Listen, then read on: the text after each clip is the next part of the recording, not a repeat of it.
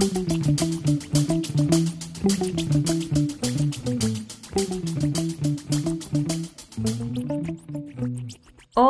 ¿cómo están? Bienvenidos de vuelta a la tienda de las flores de Flower Shop para que escojan lo que necesiten y lo hagan florecer. Yo soy Alondra Flores, anfitriona de este espacio y estoy muy contenta de estar por acá. Un episodio más, uno que me emociona mucho y que me asusta mucho. Ya se imaginarán a qué me refiero por el título del episodio, pero bueno, antes de lanzarnos a hablar al respecto, quiero dedicar unos momentos a compartirles que hace alrededor de que serán tres semanas, platiqué con Melissa, tres semanas, cuatro semanas, yo creo. Platiqué con Meli, que es una mujer increíble, con un proyecto igualmente increíble que se llama Somos, en donde comparte historias extraordinarias de la comunidad estudiantil de mi universidad. Y lo mejor de este proyecto es que todos tenemos una historia extraordinaria por el hecho de que cada persona somos un universo diferente que comparte y que aporta al mundo desde su individualidad, desde lo que cada persona tiene para aportar, sus características personales, que son justamente las que el mundo necesita. Y en la cuenta de Instagram de Somos, que por supuesto ya saben, les dejo en la descripción eh, la cuenta para que vayan y la sigan. Eh, en esta cuenta ella comparte en un solo post una redacción pequeña que engloba toda una entrevista que puede ser de 20 minutos, de 40 minutos, de una hora y media. Y mm, esa redacción trae consigo todos los aspectos característicos de esa persona en particular para inspirar a más gente, sobre todo a, mm, atreverse a ser ellos mismos, a compartir sus historias. Yo creo que nuestros feeds realmente necesitan algo de inspiración humana, aparte de todas las cuentas que seguimos, de todas las marcas, de todo ese contenido que pueda o no pueda aportarnos, como que este material verdaderamente siento que aporta. Esta cuenta es justamente eso, justamente esa, esa inspiración, esa chispa para invitarnos a ser nosotros mismos, para inventar, invitarnos a ser la mejor versión de nosotros mismos.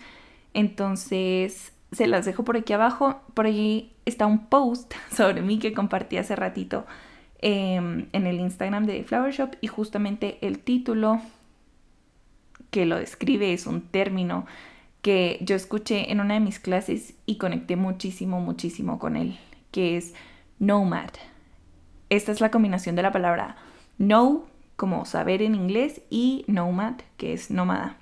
Eh, y básicamente esta terminología, esta conexión de palabras se usa hoy en día para describir a una persona sin necesidad de em, tener una generación en específico, una edad en específica, no estamos hablando de millennials ni de baby boomers ni nada por el estilo, simplemente una persona, cualquier edad, que no cabe en una definición como tal, que no puede ir por la vida presentándose con una etiqueta, eh, con una palabra en específico, porque esto le queda corto. Entonces, los nomads trabajan o se caracterizan por trabajar por proyectos donde sea que puedan aportar valor, en el momento que sea necesario. Son personas móviles, personas que viven en el mundo digital, de la tecnología y demás, y que se alimentan sobre todo de la innovación y de la creatividad. Entonces, cuando yo lo escuché recientemente, verdaderamente me identifiqué muchísimo con eso, porque siento que soy una persona que tiene demasiadas pasiones en la vida. Eh, cuando estoy en algo me meto tan, tan de lleno que siento de verdad que nací destinada para esa cosa hasta que me topo con otra cosa y no sé, como que antes lo veía como una desventaja. Me consideraba una persona muy, muy indecisa, pero hasta que conocí este término, hasta hace poquito, comprendí que más bien soy eso, soy un nomad.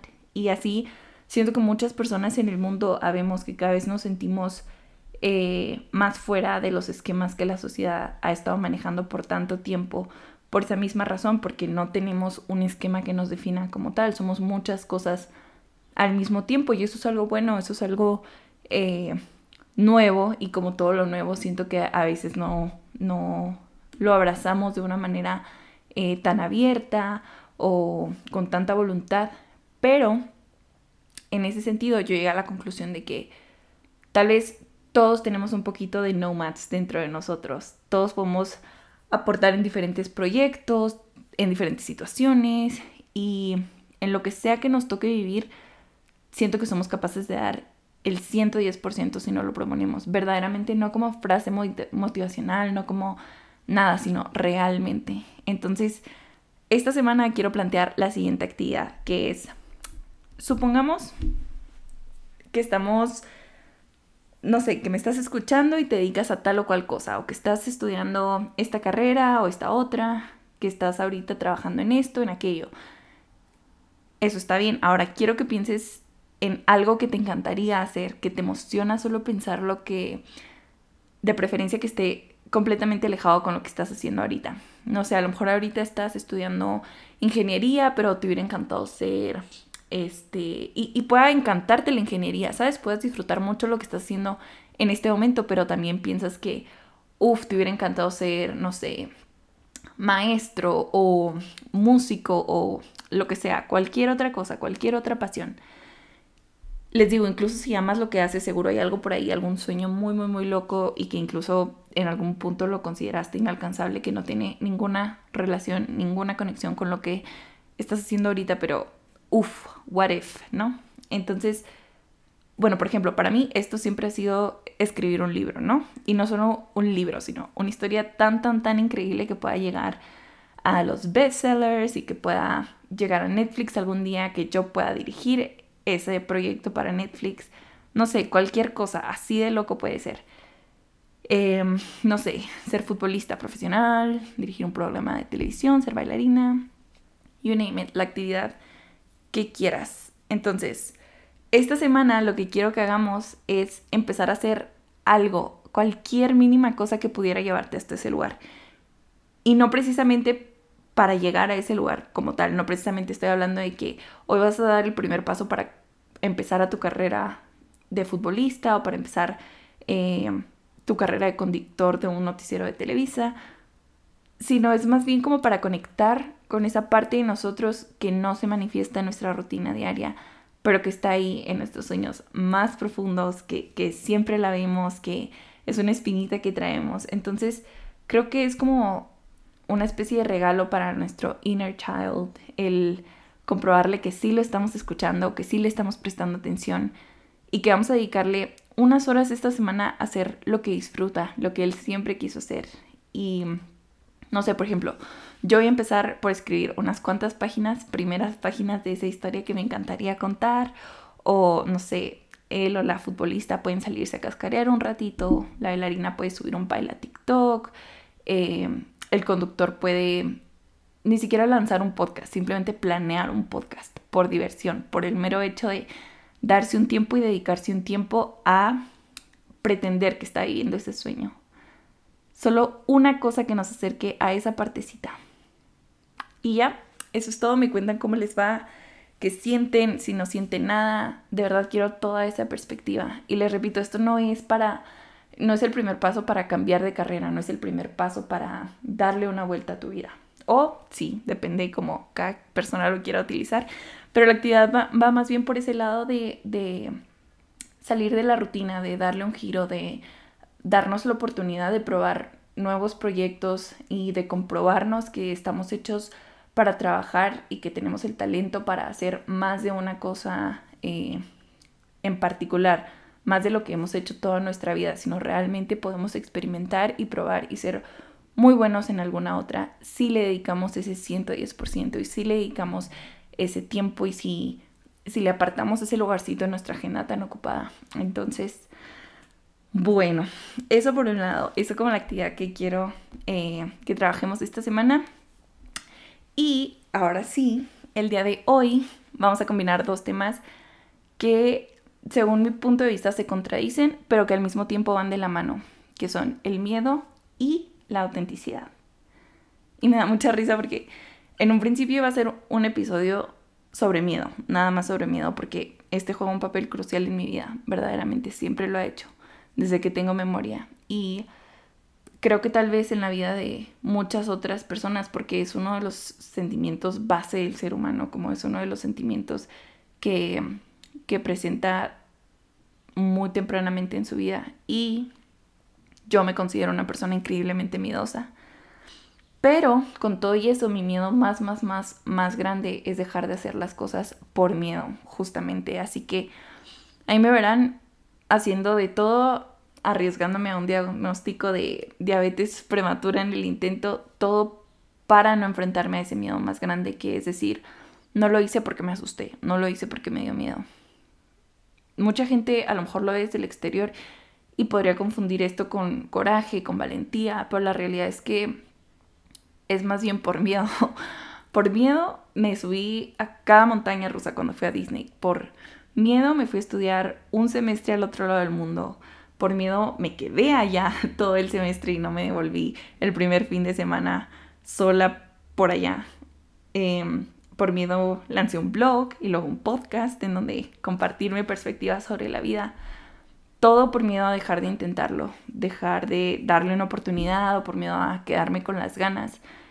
Entonces ahora que lo pienso, a lo mejor el miedo no es tan malo después de todo. No lo sé. Pero de que es muy muy importante en mi vida es un factor muy muy importante y por eso quería desglosarlo aquí.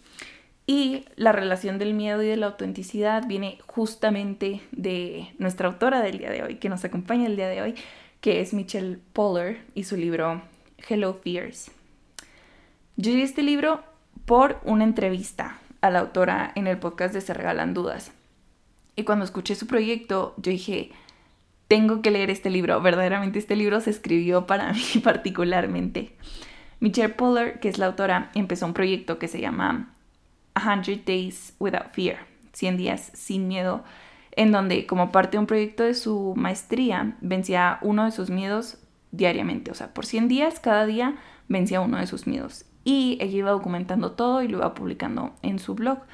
Entonces, durante ese tiempo que ella publicaba y publicaba su miedo eh, diario constantemente, su proyecto llega a más y más gente y se convierte en una motivación para un montón de personas alrededor del mundo. Y después todos esos, todos esos aprendizajes, todas esas conclusiones em, detrás de este proyecto los plasma en su libro que es Hello Fears y de verdad lo hace de la manera más auténtica, más cómica, visualmente increíble, porque ella se dedica al marketing. De hecho, en, eh, en, relación a eso estaba haciendo su maestría en el momento en el que el proyecto surgió.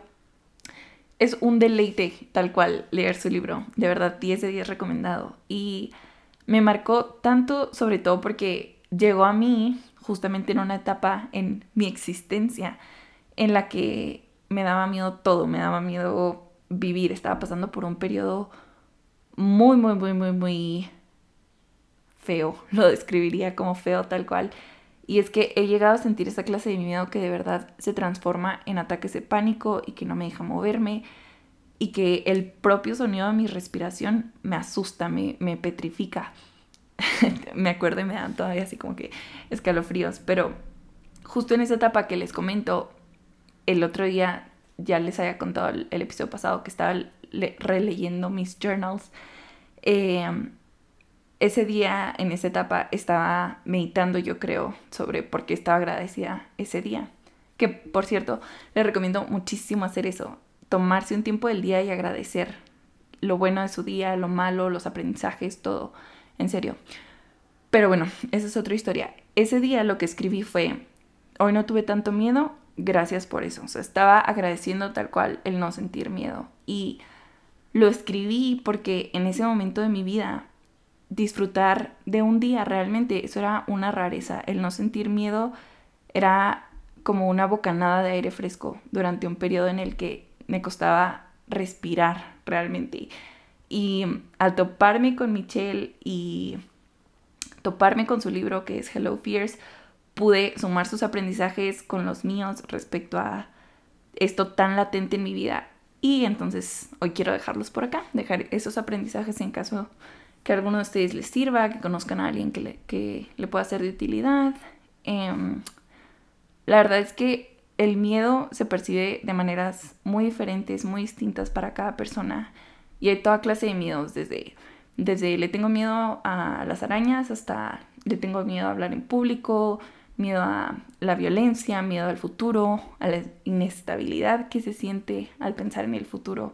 Cualquier, cualquier clase de miedo, sea cual sea, creo que para lograr ser la versión más real de nosotros mismos como persona, necesitamos soltar estos miedos, necesitamos confrontarlos hasta cierto punto y agradecer el aprendizaje que nos dejan, pero también dejarlos ir.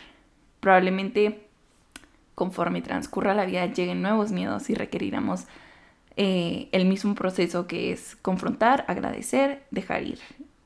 No sé, el miedo en cierta medida es parte de la vida tal vez, pero el poder que le adjudicamos dentro de nuestra vida, eso sí depende de nosotros, that's up to us. Entonces, aunque el miedo sea parte de la vida misma, quiero empezar con el aprendizaje número uno, que es justamente que no nacemos con miedo, porque el miedo no es parte de nosotros. Hasta cierto punto, siento que es una decisión que vamos desarrollando conforme vivimos por las circunstancias, por nuestras experiencias, pero es muy muy importante reconocer que no es parte de quienes somos y que más bien no nos deja ser nosotros mismos porque nos limita a actuar y está en constante pelea, en constante combate con nuestra autenticidad, con quienes somos en realidad.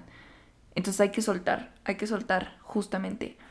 No es algo con lo que nacemos, entonces no es algo que forme parte de nosotros. Eso es muy, muy importante tenerlo en cuenta, porque yo por mucho tiempo pensé que era miedosa por naturaleza, que así era y que no podía cambiar, pero realmente no, realmente estaba decidiendo vivir con miedo, estaba decidiendo tener miedo todos los días.